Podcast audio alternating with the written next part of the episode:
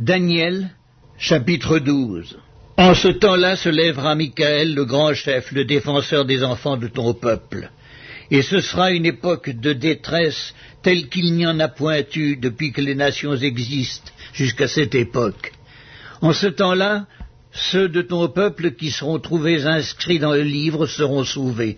Plusieurs de ceux qui dorment dans la poussière de la terre se réveilleront, les uns pour la vie éternelle et les autres pour l'opprobre, pour la honte éternelle.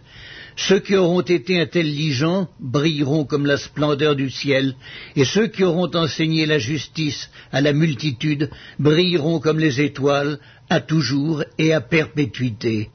Toi, Daniel, tiens secrète ces paroles, et scelle le livre jusqu'au temps de la fin. Plusieurs alors le liront, et la connaissance augmentera.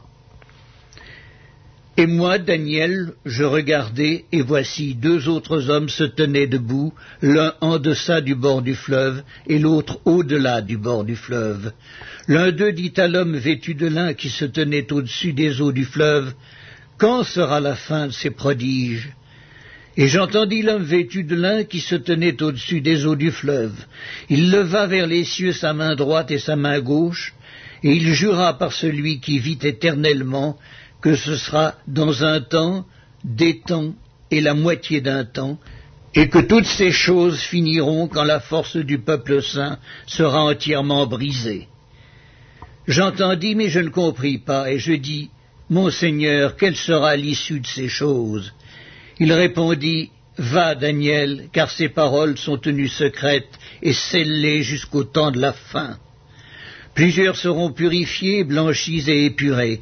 Les méchants feront le mal et aucun des méchants ne comprendra, mais ceux qui auront de l'intelligence comprendront. Depuis le temps où cessera le sacrifice perpétuel et où sera dressée l'abomination du dévastateur, il y aura mille deux cent quatre-vingt-dix jours.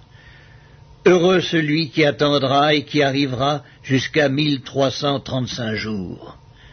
Et toi, marche vers ta fin, tu te reposeras, et tu seras debout pour ton héritage à la fin des jours.